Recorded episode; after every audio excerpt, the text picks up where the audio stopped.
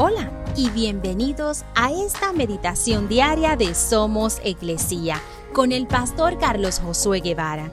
Mi nombre es Magali Méndez y queremos darte las gracias por permitirnos traer esta palabra de bendición a tu vida el día de hoy.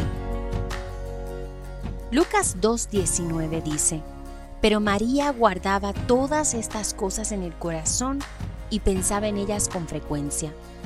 María estaba comprometida con José cuando el ángel del Señor le dijo que tendría un hijo. Ella era virgen, entonces, ¿cómo podría tener un hijo?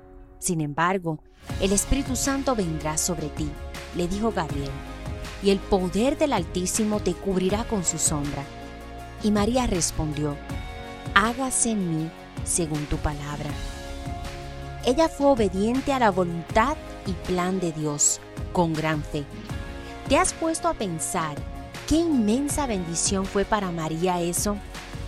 De sus labios Jesús escuchó las promesas de los profetas. Así aprendió a confiar en Dios.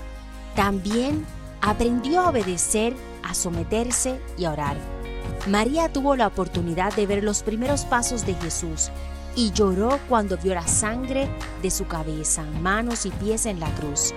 Mientras Jesús estuvo con ella, ella hizo lo mejor que pudo como su madre.